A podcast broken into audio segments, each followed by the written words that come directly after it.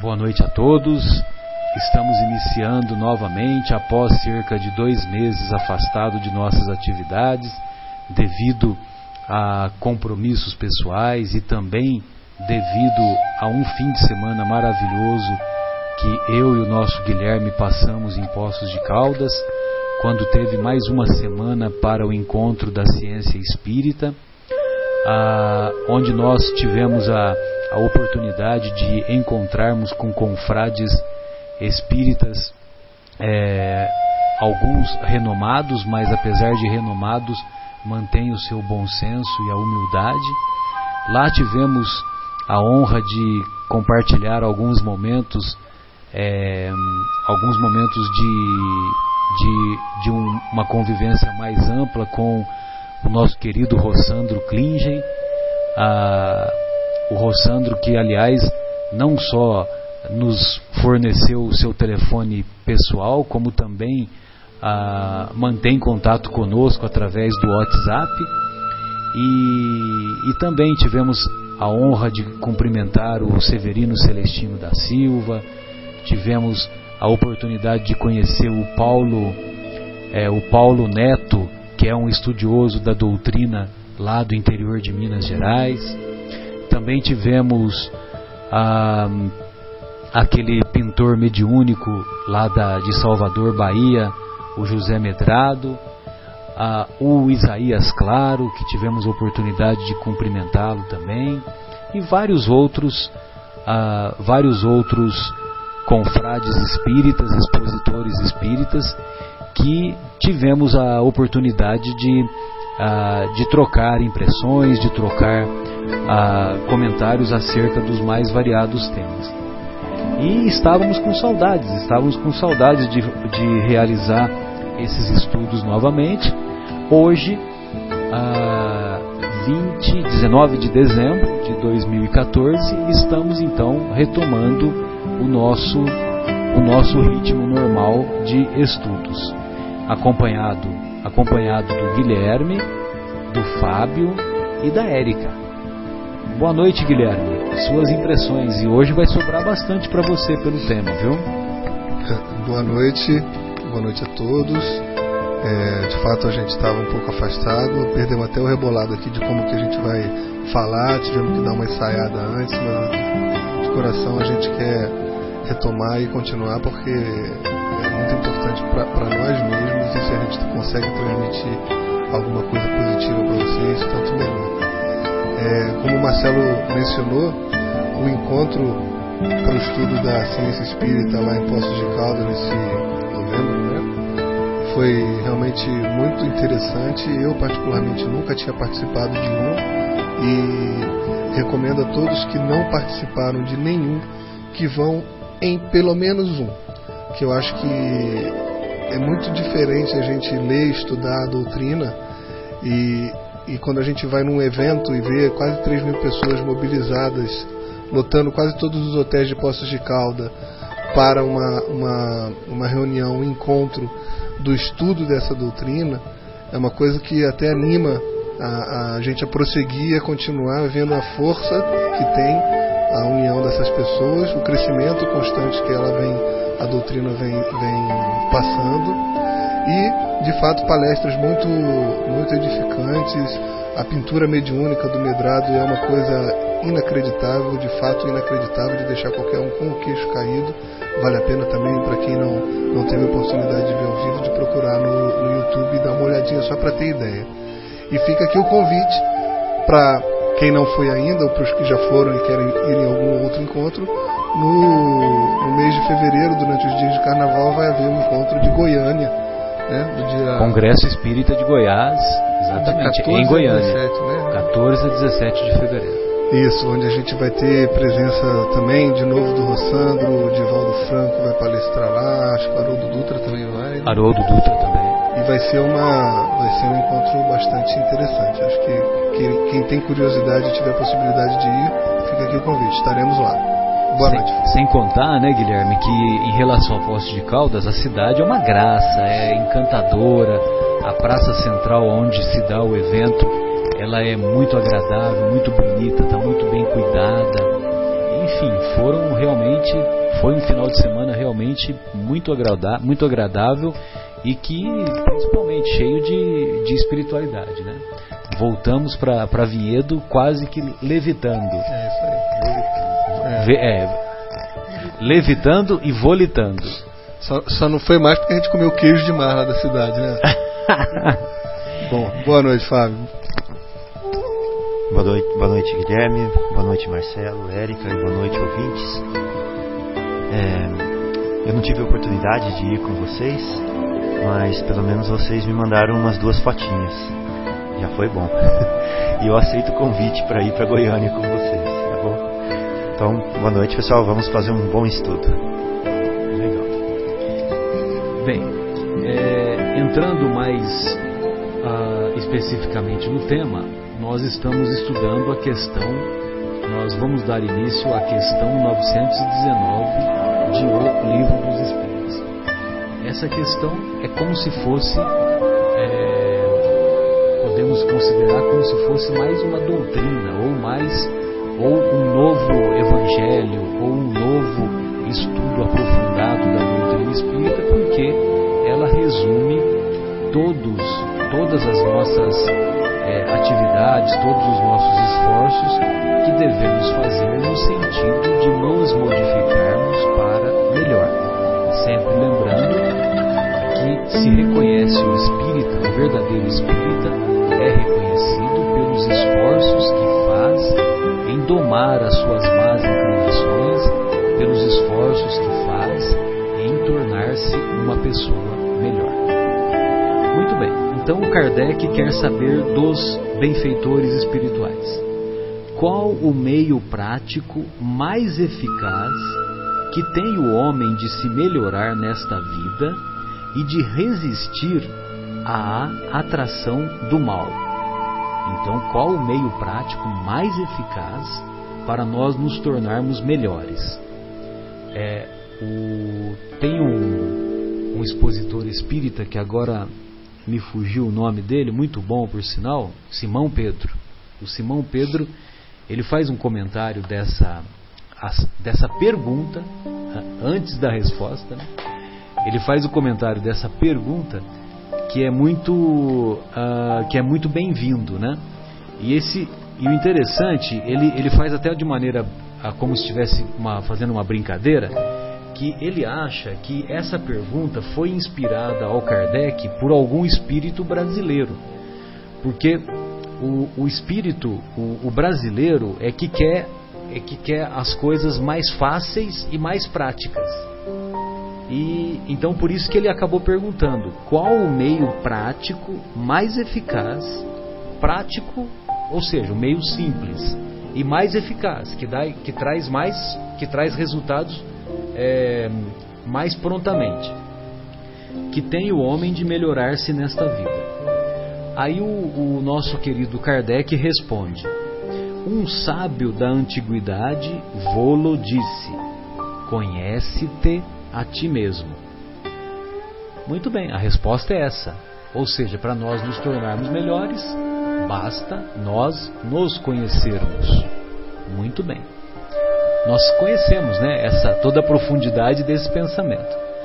E é o que o Kardec faz na pergunta 900, 919, item A. Conhecemos toda a sabedoria desta máxima Porém, a dificuldade está precisamente em cada um conhecer-se a si mesmo. Qual o meio de consegui-lo?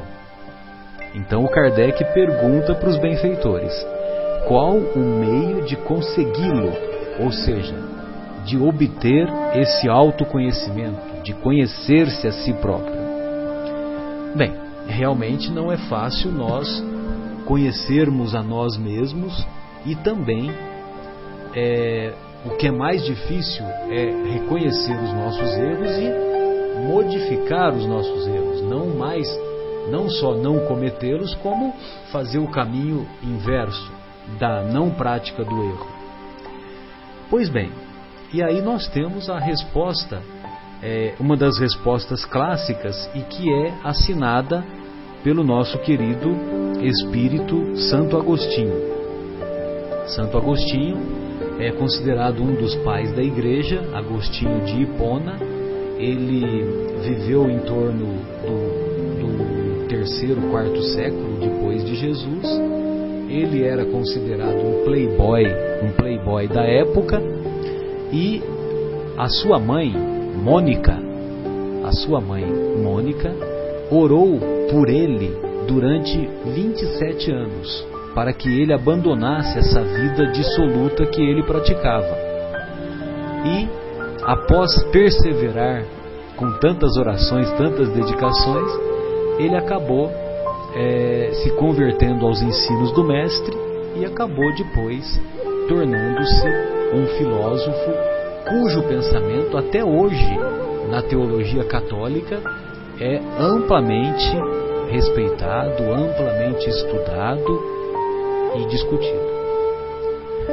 Ah, então, Santo Agostinho é, res, começa respondendo desta maneira: Qual o meio de conhecer, então, a pergunta? Qual o meio de, de, de obter o autoconhecimento? Fazei o que eu fazia quando vivi na terra. Ao fim do dia, interrogava a minha consciência passava revista ao que fizera e perguntava a mim mesmo se não faltara a algum dever, se ninguém tivera motivo para de mim se queixar. Foi assim que cheguei a me conhecer e a ver o que em mim precisava de reforma. Então vejam vocês que, uma vez mais, os grandes filósofos ah, nos apresentam a solução das dificuldades ou dos problemas que enfrentamos, eles, eles nos apresentam é, através das interrogações. Então, ah, por exemplo, Sócrates, em suas, em, seus, em suas reflexões com os discípulos, era muito comum ele responder uma pergunta fazendo outra pergunta, ou seja, estimulando os seus discípulos a refletir sobre o tema. E o Santo Agostinho, nessa no início dessa resposta, ele também nos convida a que a interrogar a nossa consciência, a fazer perguntas profundas à nossa consciência só que são perguntas para nós mesmos, do nosso procedimento, daquilo que nós efetuamos naquele dia. E que nós devemos fazer esse exame, ou esse autoexame, ou esse exame de consciência todos os dias. E isso é uma coisa muito interessante que me faz remeter à época em que eu frequentava os bancos da Igreja Católica lá na minha cidade, em São José do Rio Pardo, e havia um padre, padre Denizar, que eu tinha e tenho muito carinho por ele, porque ele me apresentou os primeiros conceitos de Jesus, né, na, na minha infância, na minha pré-adolescência, mais ou menos, nesse período. E ele é, sempre iniciava os seus sermões dizendo que nós devemos fazer um exame da consciência. Então vejam, vejam vocês que aquilo que nós aprendemos na infância, a gente não esquece mais. Então esses sermões que ele sempre iniciava dessa maneira, ficaram tão gravados na minha mente que aí depois, muito tempo depois, eu fui valorizar com esse pensamento do nosso querido Agostinho. Bem, então são esses os comentários iniciais. Lógico que ah, tem muito mais tem muito mais orientações que o, que o nosso querido Santo Agostinho vai passar e nós vamos aprofundar. E eu gostaria de ouvir alguns comentários dos, dos nossos companheiros. É, até gostaria de perguntar ou de fazer uma colocação para o Guilherme, porque o Guilherme, em sua atividade profissional, ele pratica bastante isso, né, Guilherme?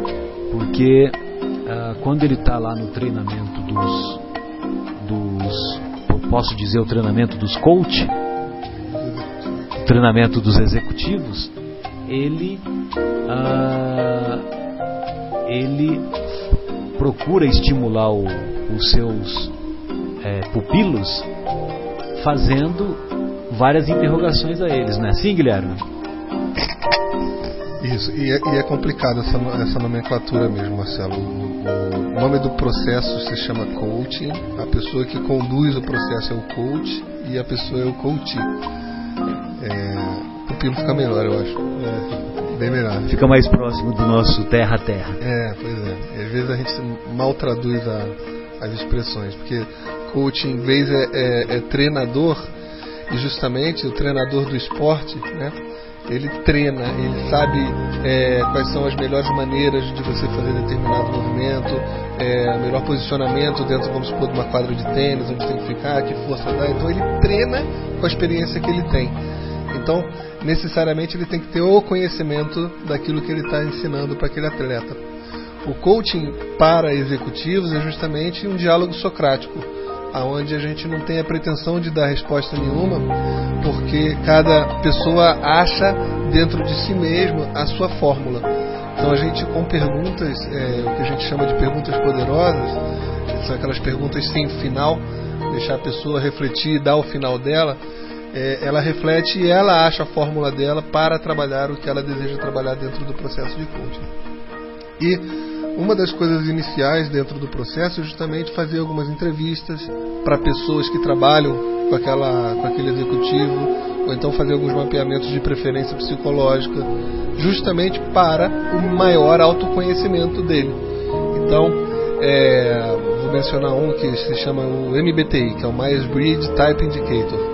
Então a pessoa pode ter uma classificação que demonstra que ela prefere um comportamento mais extrovertido do que introvertido ela prefere pegar é, informações do meio ambiente através dos cinco sentidos versus alguns preferem através do sexto sentido, que é o mais intuitivo.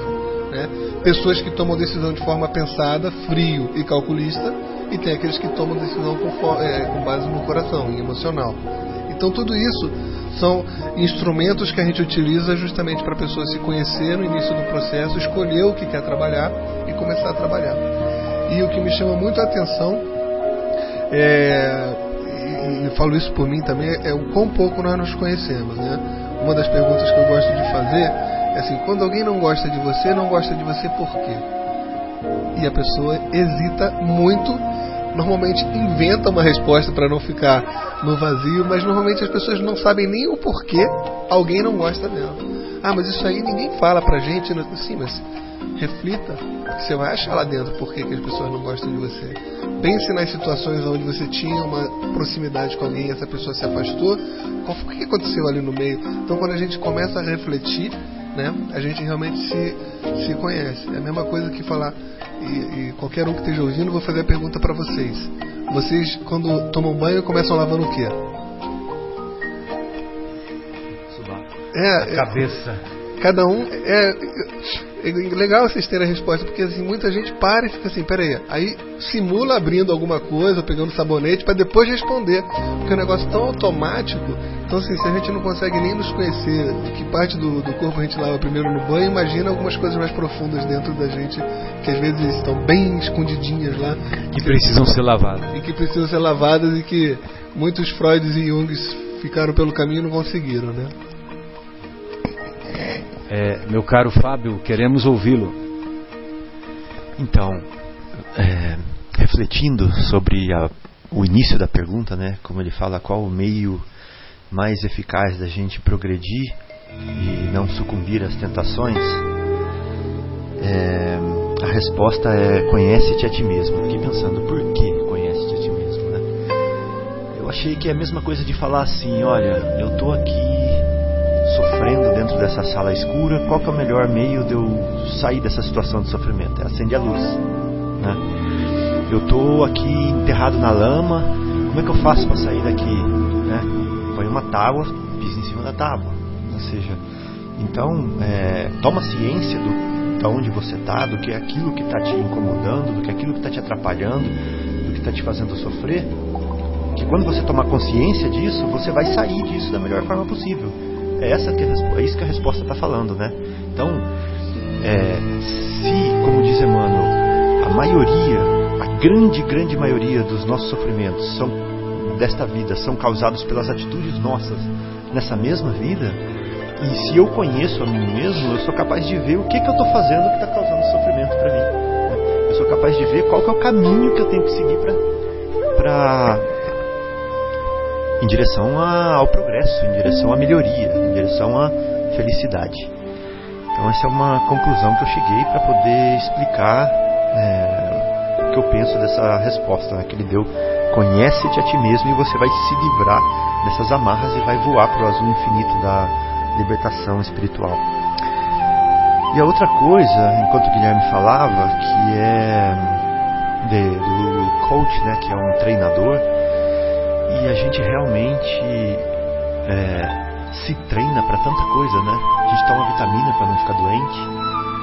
A gente vai fazer musculação para ficar, para não dar o RPG, não dar dor na coluna. Né? A gente vai correr para para cuidar do nosso coração. Né? A gente come cereais no café da manhã para cuidar do intestino, né? Somos vacinados contra doenças. Somos vacinados. Então a gente se treina para a gente estar melhor, para a gente ter um desempenho melhor, para a gente se melhorar em vários aspectos da nossa vida. Agora, por que não ser? Principalmente o nosso corpo físico, né? De acordo com esses exemplos aí que nós damos, né? Exatamente, a gente pensa o tempo todo no nosso corpo físico, na nossa vida física. Né? Sujou a roupa, lava. Né? Então, é assim. Aí a pergunta é: mas é, como que eu vou conhecer a mim mesmo? Como? É fazendo um exercício.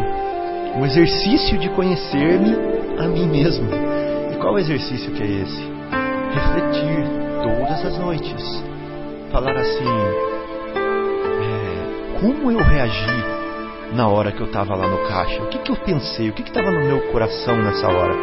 Como eu reagi na hora que eu estava sentado no banquinho do meu carro e aquela pessoa fez aquilo na minha frente? Como eu reagi com a minha esposa? Como eu reagi com o meu filho? Né? O que eu pensei na hora que eu li aquela notícia no jornal? Né? O que eu pensei do Brasil? O que eu pensei da Dilma? O que eu pensei do Papa? Né? É, o que as pessoas pensaram de mim? Você você fez?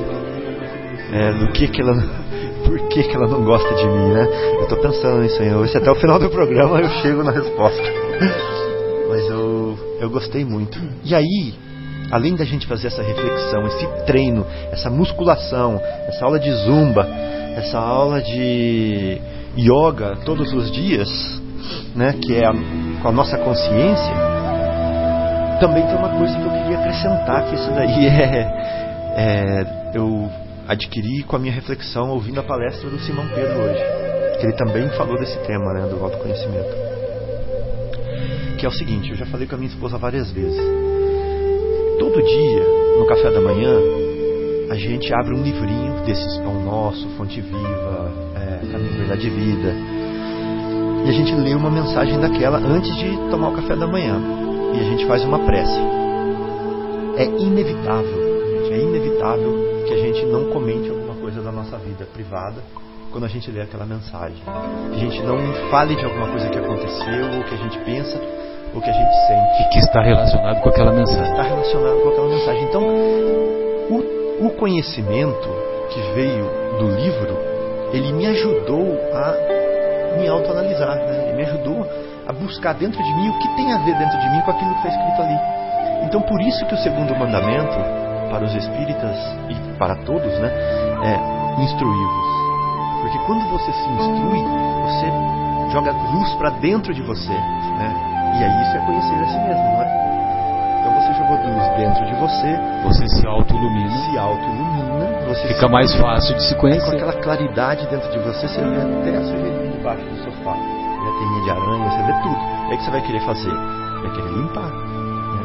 Então, eu acho que tem tudo a ver essa resposta dos espíritos. Bom, podemos encerrar o nosso encontro depois dessa exposição. Obrigado, Fábio. Muito legal, viu? Gostei. E então o nosso querido Santo Agostinho, ele continua a, a sua exposição nesse dando as dicas de como devemos nos autoconhecer. E ele prossegue dizendo: Aquele que todas as noites evocasse todas as ações que praticou durante o dia e inquirisse de si mesmo o bem ou o mal que fez, rogando a Deus e ao seu anjo guardião que o esclarecessem, grande força adquiriria para se aperfeiçoar. Porque, crede-me, Deus o assistiria. Olha só, que, pensamento profundo que o Santo Agostinho nos coloca. Porque ele não só nos convida a nós fazermos esse inquérito conosco mesmo, a fazermos essas perguntas sobre o nosso comportamento, como também ele nos orienta para rezar a Deus e ao anjo guardião que nos assiste. A doutrina espírita esclarece que todos nós temos um anjo guardião que nos acompanha um benfeitor espiritual que Deus, em sua bondade infinita, escalou para nos acompanhar e nos inspirar no caminho do bem. Muitas vezes nós não ouvimos esses conselhos porque nós nos afastamos de acordo com o nosso comportamento indevido, nós nos afastamos da sintonia com esses benfeitores espirituais e, logicamente, que se não tem sintonia, o, a inspiração não virá. Mas esse espírito que é escalado para nos acompanhar, nos inspirar, nos indicar o caminho mais adequado, logicamente que se ele foi escalado para isso é porque ele nos é superior. E sendo superior a nós, ele está apto a nos dar as inspirações mais adequadas. Nós, no entanto, não só não pedimos a ajuda dele, como também nem rezamos. Quantas noites que nós, boa noite querida, aí reza lá um Pai Nosso em pensamento, né? Pai Nosso que estais no céu, ou então vai lá na frente do espelho escovando os dentes, Pai Nosso que estais no céu, antes de então, quer dizer, é uma oração equivocada da nossa parte. Mas se nós separarmos 5 minutos, 10 minutos, 15 minutos para todo dia fazermos essas interrogações às nossas próprias consciências e ainda pedindo o auxílio dos benfeitores, crede-me, diz Santo Agostinho, Deus nos assistirá.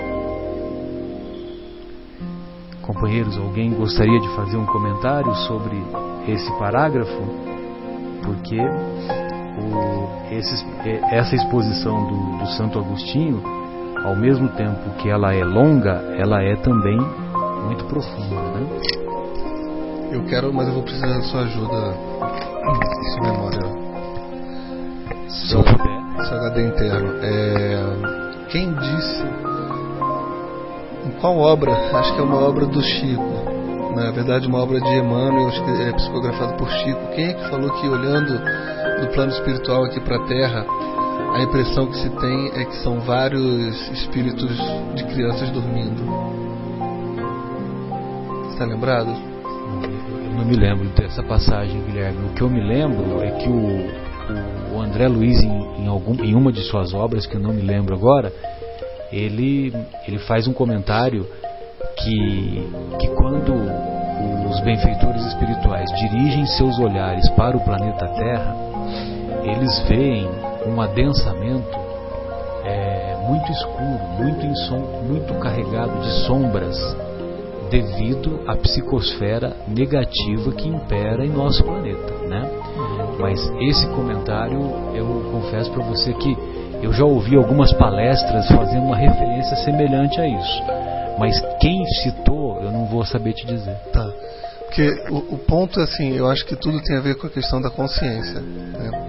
É, uma das perguntas do livro dos Espíritos diz que é, somos tão inspirados, bem ou mal, o tempo todo que de, de ordinário são os próprios espíritos que nos dirigem, que nos conduzem. Né? E por quê?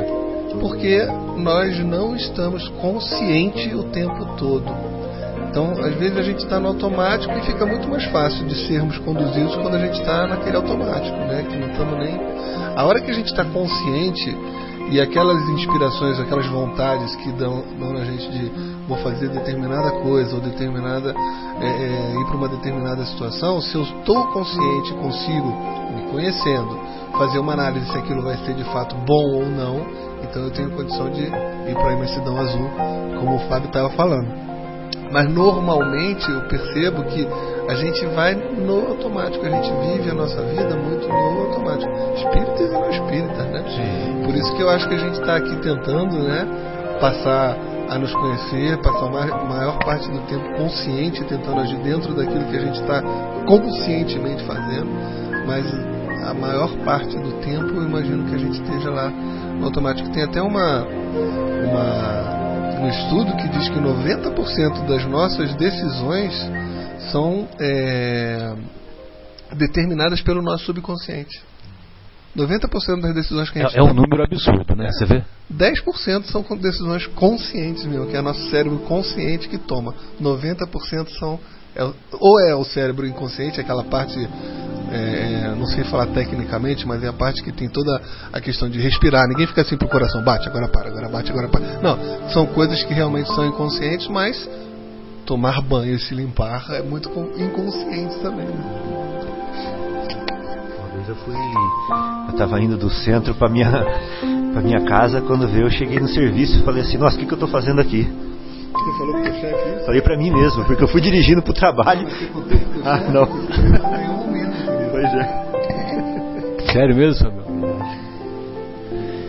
É, bem, então a outra dica que ele dá, além de fazer as interrogações a nós próprios, é, antes de fazê-las, pedir a Deus e ao anjo da guarda, né, ao nosso anjo da guarda individual, que nos ajude nessa tarefa. Pois bem, aí então continua o nosso querido Santo Agostinho. Dirigi, pois, a vós mesmos perguntas, interrogai-vos sobre o que tendes feito e com que objetivo procedestes em tal ou tal circunstância, sobre se fizeste alguma coisa que, feita por outrem, censuraríeis, sobre se obrastes alguma ação que não ousaríeis confessar. Perguntai ainda mais: se aprouvesse a Deus chamar-me neste momento, teria que temer o olhar de alguém ao entrar de novo no mundo dos espíritos, onde nada pode ser ocultado?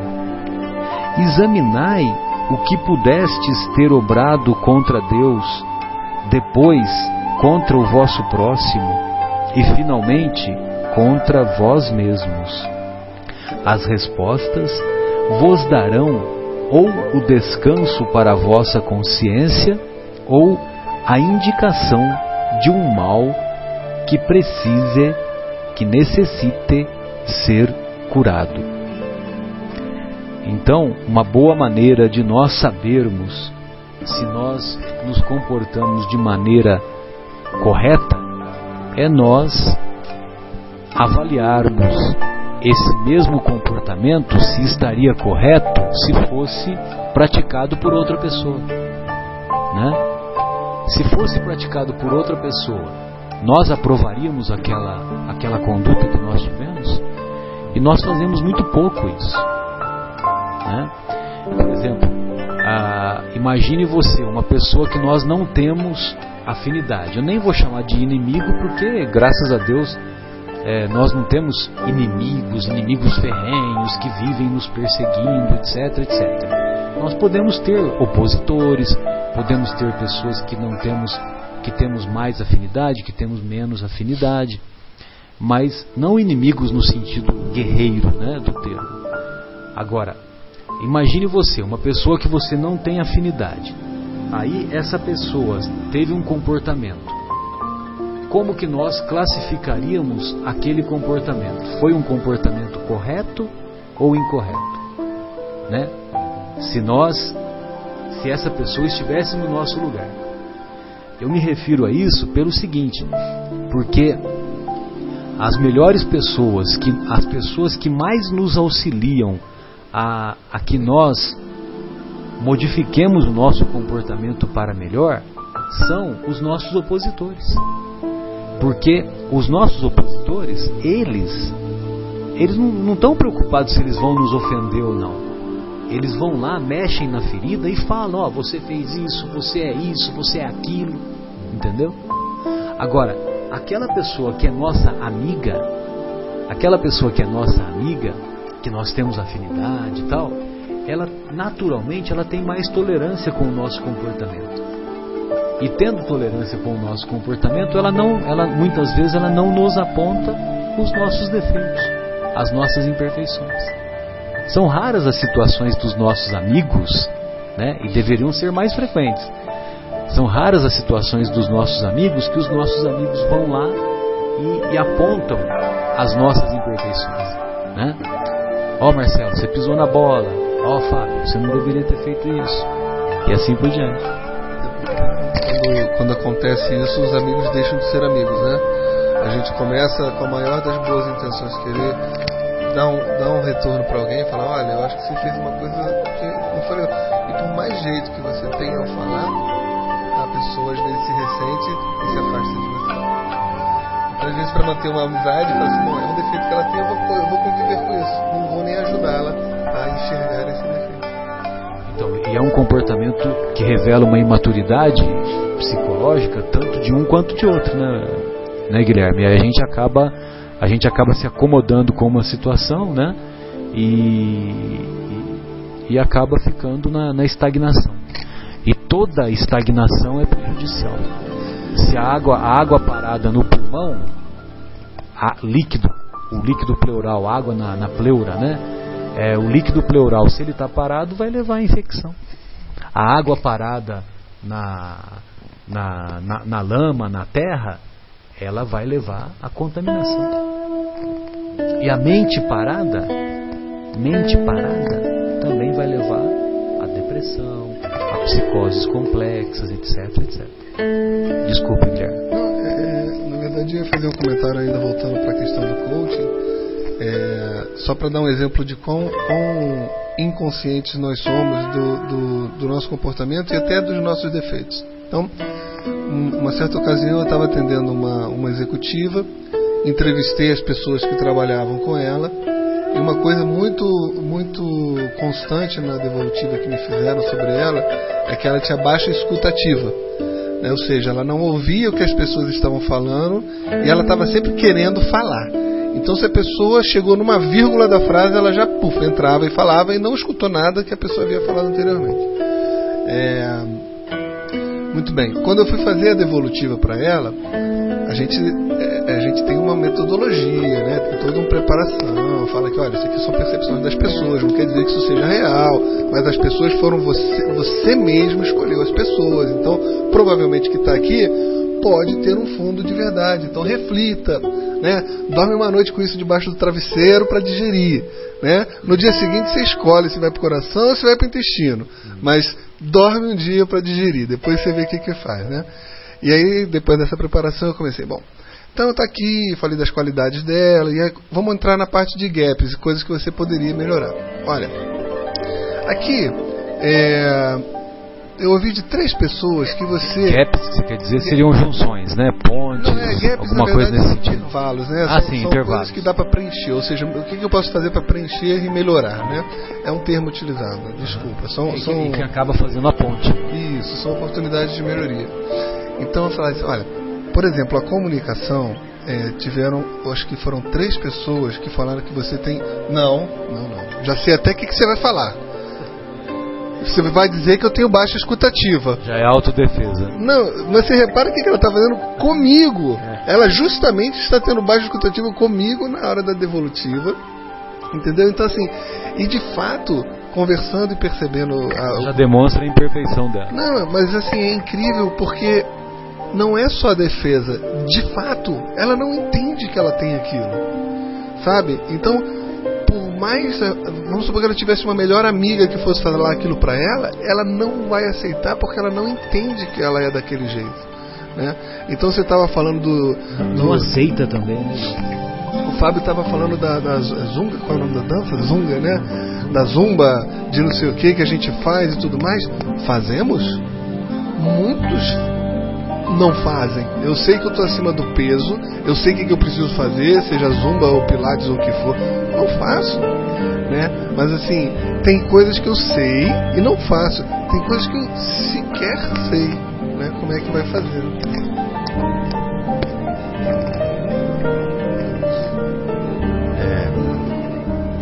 Então, então, o primeiro ponto, é só recapitulando aqui, que o Marcelo estava explicando, tá baseado na resposta, de que colocar uma outra pessoa no nosso lugar, fazendo o que a gente fez, e observar de fora, ver se a gente aprovaria ou reprovaria. Então, esse é um ponto que o Santo Agostinho trouxe. O outro ponto, ele falou o seguinte: e se eu desencarnasse agora? a outra, a outra etapa, exatamente. E a minha consciência estando do lado de lá, devassada, aberta, escancarada, como que as pessoas iam me ver? Será que eu ia me sentir bem com isso? Será que eu ia olhar para minha esposa e ainda ia ser senhor de mim, como eu sou hoje? Será que não ia ter nada escondido dentro de mim? Será que quando eu olhasse para aquele colega de trabalho ou para aquela amiga eu ia sentir vergonha de alguma coisa? Né? Acho que isso é uma reflexão tão profunda, mas tão profunda, que vai demorar para fazer, viu? Demora para fazer, tem que pegar um, um por dia né? e analisar. Mas com certeza, é, um livro aberto não vai ser. E aí a gente vai ter que analisar o âmago né, de cada um daqueles, daqueles pontos que eu não, não abriria o livro hoje. Né, e não me sentiria feliz se o livro tivesse aberto naquele ponto. Analisar o âmago, a causa de cada uma delas. Né, se está lá no orgulho, se está lá no egoísmo, se está lá onde que está. Né. Sem dúvida. É, eu fico perguntando, né? E isso é uma reflexão que que eu vi um, um dos expositores espíritas que a gente ouve com frequência, que agora me fugiu quem falou, né? Mas é, esse expositor faz a seguinte reflexão: por que André Luiz foi escolhido para, através da mediunidade do nosso querido Chico, contar como é a vida no mundo espiritual. Por que foi André Luiz? E não foi Emmanuel, e não foi Joana de Ângeles, e não foi é, outros espíritos elevados aí, né? Mas por que foi André Luiz? Porque André Luiz era uma pessoa que estava tá no mesmo nível que nós. Apesar de ele ter sido médico e tal, isso nem vem ao caso da profissão, mas ele está no mesmo nível de nós, no mesmo nível que nós. Então ele contou, ele voltou através da mediunidade do Chico e contou as experiências que ele teve quando ele chegou lá no mundo espiritual. Por quê? Porque ele se parece conosco mesmo. E eu me lembro quando você faz essa referência né, de quando a gente, é, se a gente desencarnar agora, nós vamos entrar lá na imortalidade, com que cara que nós vamos entrar? Né? Com quantos níveis de arrependimento nós vamos entrar? Poxa, eu poderia ter feito muito mais, eu poderia ter feito, poderia ter sido melhor é, com os meus filhos, com a minha família, com os meus amigos, etc, etc. Né? E aí a gente se lembra da música Epitáfio, né? Do Titãs, né? Quem que acho que é o Titãs, né? E e aí o companheiros, a, eu me lembro de uma história que o André Luiz conta em nosso lar sobre o caso Silveira. Aliás, esse caso Silveira talvez até valeria a pena nós é, um dia destrinchá-lo né, na, em nossos estudos. Mas só para resumir, o, o Silveira é, tinha uma dívida com o pai do André Luiz, uma dívida financeira, né, evidente. E, e ele adoeceu, parou de trabalhar, parou de receber, não tinha como pagar a dívida. Aí a esposa dele foi até a casa do, do, do André Luiz, né, que morava com os pais, né, com o pai e com a mãe, evidente. Chegou lá e, e procurou sensibilizar o coração da mãe do André Luiz. E ela se sensibilizou. Se sensibilizou, aguardou a chegada do esposo e pediu e intercedeu por aquela senhora que também permanecia lá junto, né? Ela pediu para ampliar o prazo, porque o marido tinha adoecido, etc, etc. E o pai do André Luiz não teve dúvida. O pai mandou, é, mandou, como é que se diz? Executar a dívida e a, execução, a execução da dívida era pegar todos os pertences, toda a casa né, do Silveira e, passar e, a, é, e o pai do André Luiz tomou posse desses pertences. Entendeu? E o André Luiz falou: É, pai, é isso mesmo, é isso que tem que fazer. Manda, já deu, já deu o prazo, não cumpriu, tem que. Né? O André Luiz incentivou o pai a, a não ter a tolerância que a esposa do Silveira foi lá solicitar. Acontece que a vida continua e a vida dá voltas. O mundo gira e a é, tem uma outra, uma outra propaganda lá, uma transportadora, né? O mundo gira e tal transportadora roda, né? Eu esqueci o nome agora. Pois bem, aí chegando lá no mundo espiritual, lá na colônia nosso o André Luiz encontra quem? O Silveira ele encontra o Silveira, só que ele encontra-se meio distante. Ele não vai, ele não vai cumprimentar o Silveira. E aí ele se lembra do ocorrido, morre de vergonha. Lá no mundo espiritual ele morreu de vergonha. Ele ficou mais envergonhado. E o que, que ele fez? Foi pedir a opinião de quem? Quem que era a trabalhadora do lado do André Luiz, que estava sempre do lado dele? Nar... A Narcisa a enfermeira Narcisa. Aí a Narcisa falou para ele: Olha, André, é o seguinte, esse Silveira, você está me contando a história? Porque ele contou a história. Né? Esse Silveira é um dos trabalhadores mais dedicados aqui do nosso lar. Mais dedicados, mais respeitados, todo mundo adora ele. E ele, ele é muito ocupado. Aproveite a oportunidade que você tem agora e vá lá desculpar-se com ele. Vá lá desculpar-se com ele. Aí você imagina a cena, né? O André envergonhado. Pô, Silveira, eu não deveria ter feito isso. Me desculpe e tal, papapá. Aí o Silveira, sabe o que o Silveira falou? O Silveira falou assim: André, o seu pai foi um benfeitor. Olha só a grandeza espiritual desse homem. Ele foi um benfeitor para mim. Porque depois daquele dia, eu tive que me esforçar tanto para superar as minhas as dificuldades financeiras, as dificuldades com a minha família, etc, etc, que aquilo me fez, me ajudou demais a me tornar uma pessoa melhor, porque eu valorizei cada centavo que eu ganhava, eu valorizei cada esforço que os meus filhos faziam, cada esforço da minha esposa. Então a nossa família se tornou muito mais unida. O seu pai, André, é o benfeitor. Veja a grandeza que esse homem teve, né, de reconhecer através da dor uma oportunidade de, de crescimento. Então, quando a gente desencarnar, quantos silveiras nós nos, nós nos depararemos. Mas uma outra, um outro comentário que eu gostaria de fazer,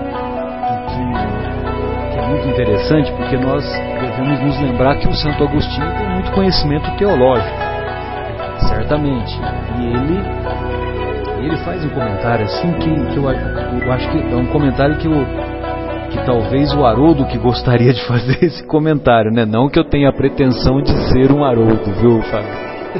Mas ele fala assim: Examinai o que pudestes ter obrado contra Deus, depois contra o vosso próximo e finalmente contra vós mesmos.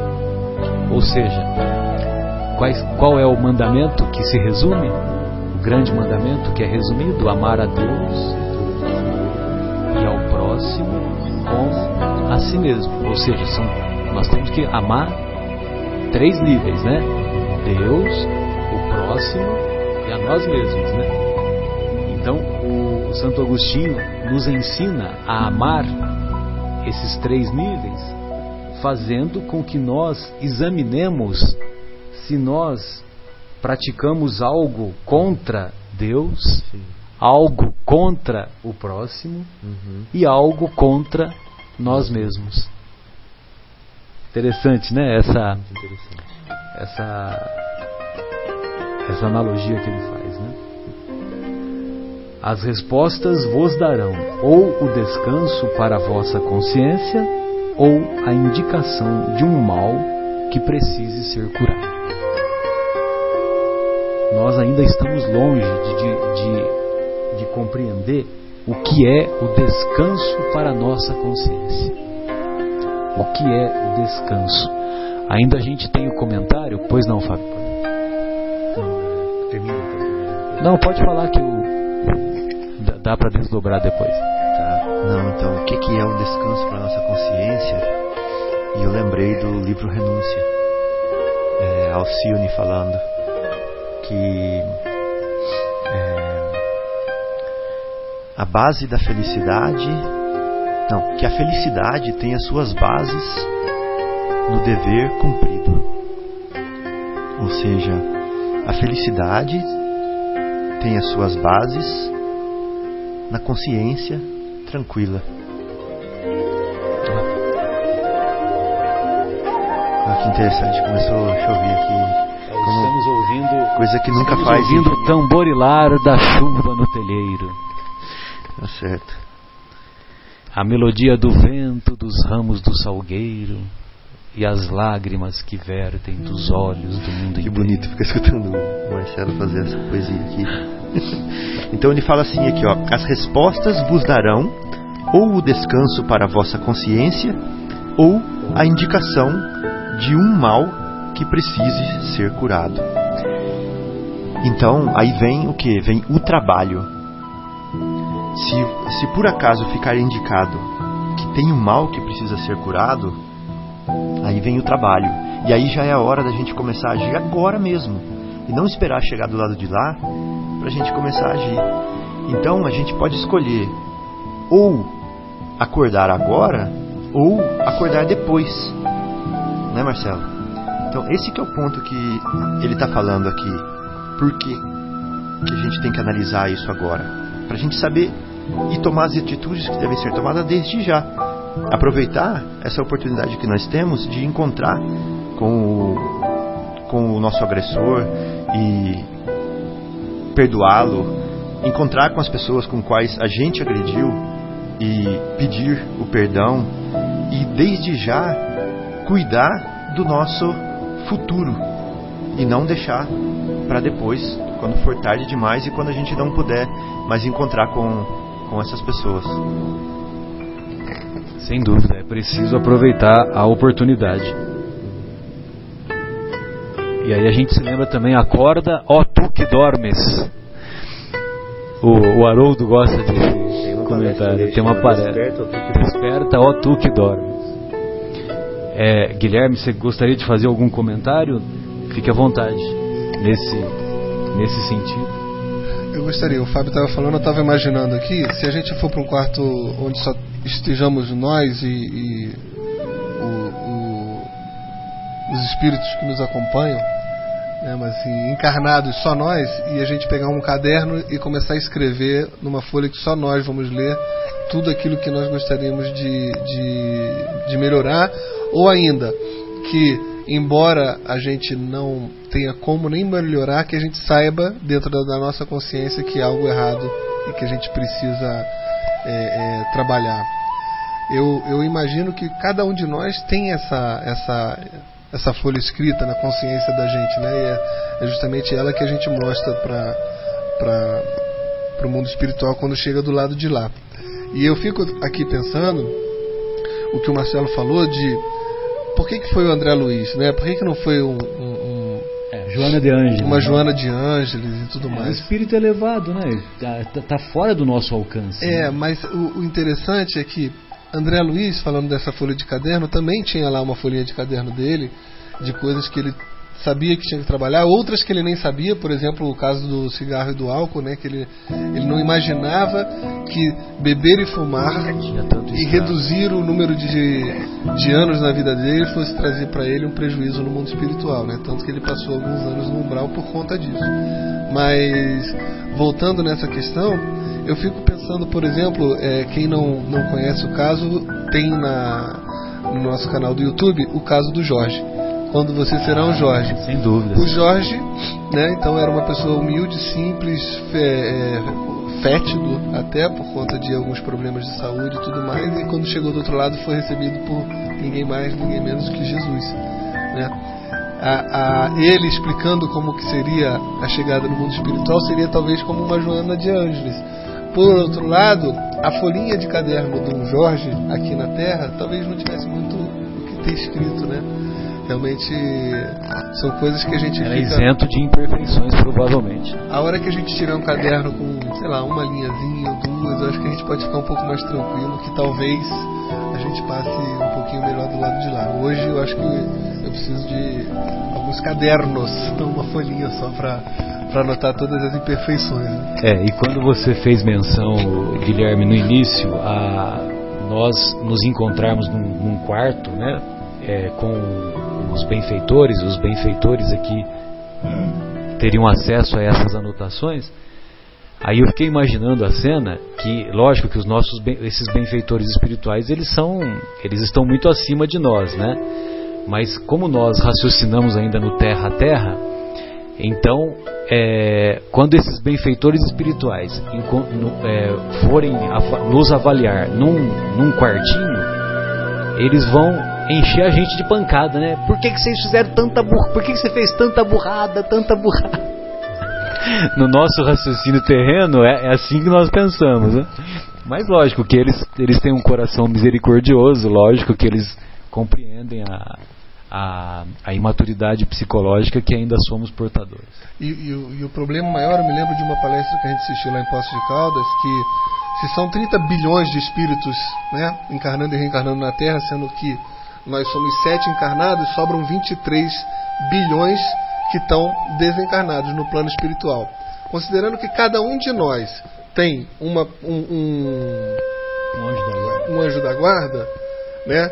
E então já já estamos nos 14. Então falta ainda aí talvez mais uns 15, que são talvez os nossos obsessores. Então enquanto nós estamos aqui nós quatro sentados fazendo o programa, muito provavelmente existe aqui um, uma uma galera, né? umas 20 pessoas aqui, alguns fazendo coisas é, é inspiradoras para a gente, mas alguns também tentando fazer com que o nosso lado inconsciente entre e siga as nossas inclinações do mal. Exato. Né?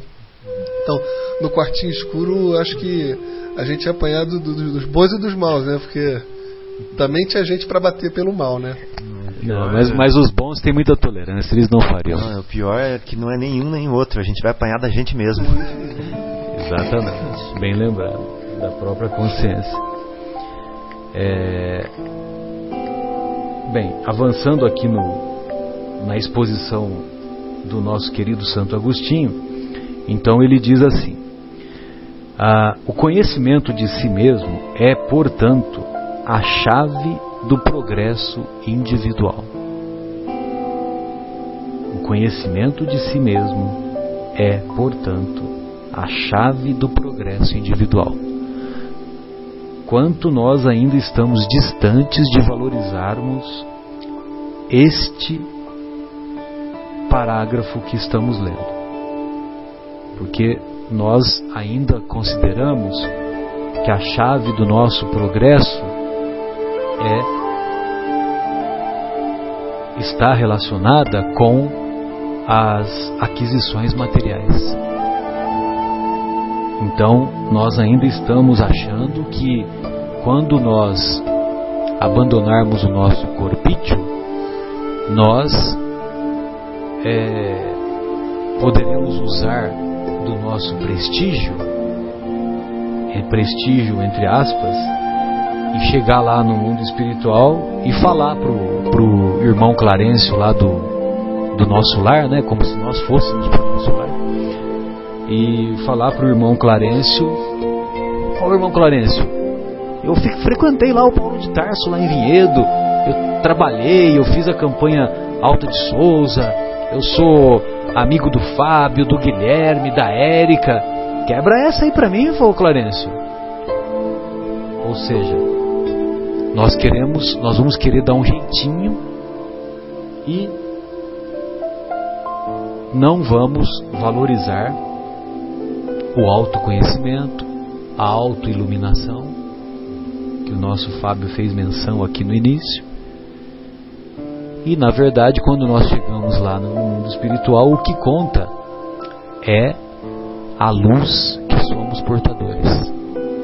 Se nós ainda somos portadores de muita sombra, nós não teremos condições de alcançar esferas mais elevadas. Bem, aí o, o Santo Agostinho continua. O conhecimento de si mesmo é, portanto, a chave do progresso individual. Mas direis, como há de alguém julgar-se a si mesmo? Não está aí a ilusão do amor próprio para atenuar as faltas e torná-las desculpáveis?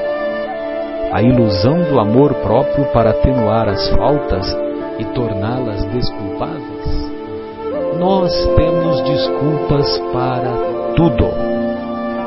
Nós temos desculpas para tudo. Quando se trata de avaliar as nossas imperfeições, ah, eu agi assim por isso, ah, eu agi assim por aquilo. Como é que chama o exemplo que você deu? Posso falar? É, Posso falar? De loja? Sabe o que, que, é? É que eu, eu já sei o que, que ele vai falar. E aí eu me coloco na frente para poupar o tempo da gente. E qual que é o nome disso? Não é que eu tenho baixa escutativa, é porque ele é muito lento. O problema não está comigo, o problema está sempre com o outro. É com... Né? Eu não sou, eu não sou até a continuação do texto, né? O avarento se considera apenas econômico e previdente. Avarento eu? eu de jeito nenhum, né? Então a gente a gente tende. Agora, sabe o que, que eu acho engraçado? Eu acho engraçado que quando a gente está dentro do quartinho lá, com a folhinha de caderno, a gente sabe direitinho o que, que tem que escrever ali. Bem lembrado, viu, Guilherme? E o, o, o que eu gostaria de, de comentar, de, de, acrescentar, é que uma vez mais nós nos lembramos de uma lei cósmica que o Mestre nos ensinou. Que nós, é, nós somos capazes de enxergar o cisco no olho dos outros, mas não enxergamos a trave em nossos olhos. Ou seja, nós somos exigentes com o comportamento dos outros e somos muito tolerantes com o nosso próprio comportamento. Né?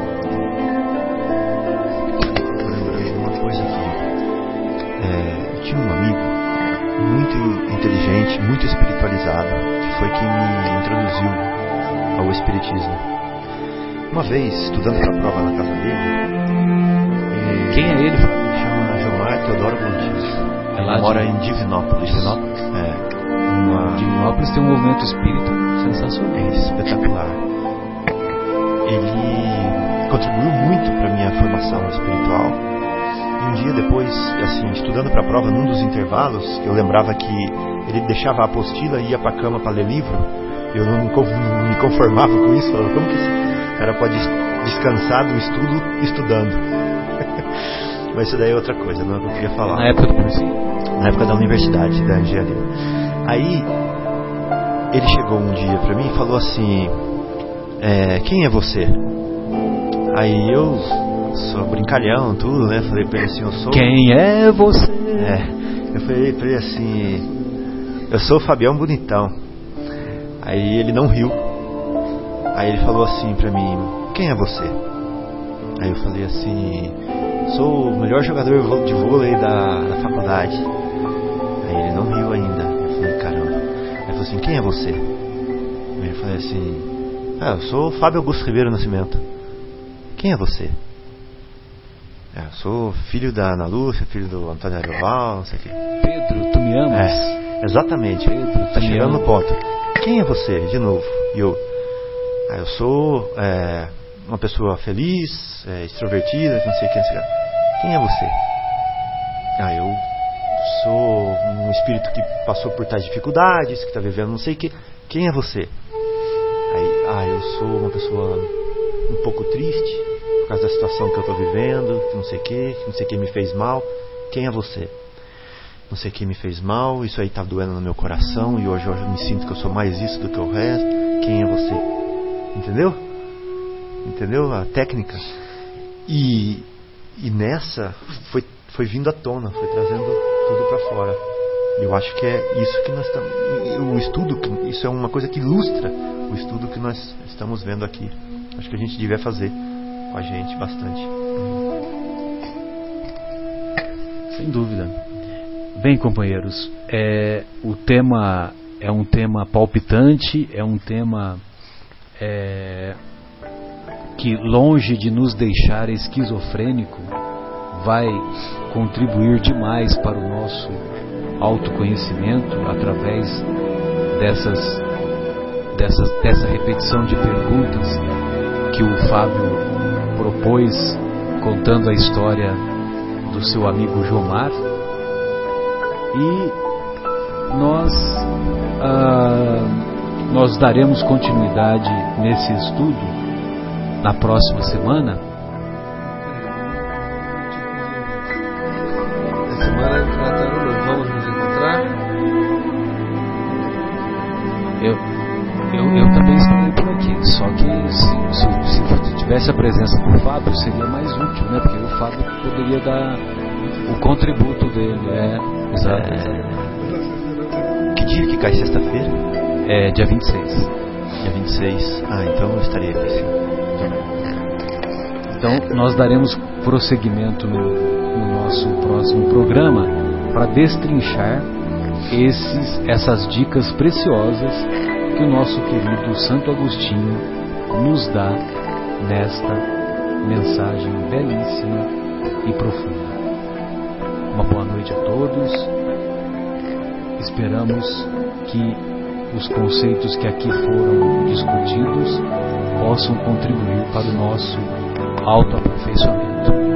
Boa noite, Guilherme, suas considerações. Boa noite, Fábio. Boa noite a todos. Que todos tenham uma noite agradável de Natal. Nos falarmos novamente, já vamos ter passado pela, com tudo que o Natal significa para os cristãos. Não só uma data para ganhar presente, mas uma data de reflexão e para a gente tentar cada dia mais saber quem somos nós. Como o estava colocando. Então vamos aproveitar e vamos começar hoje já. Todo mundo já fazendo, fazendo um exercíciozinho. Boa noite então.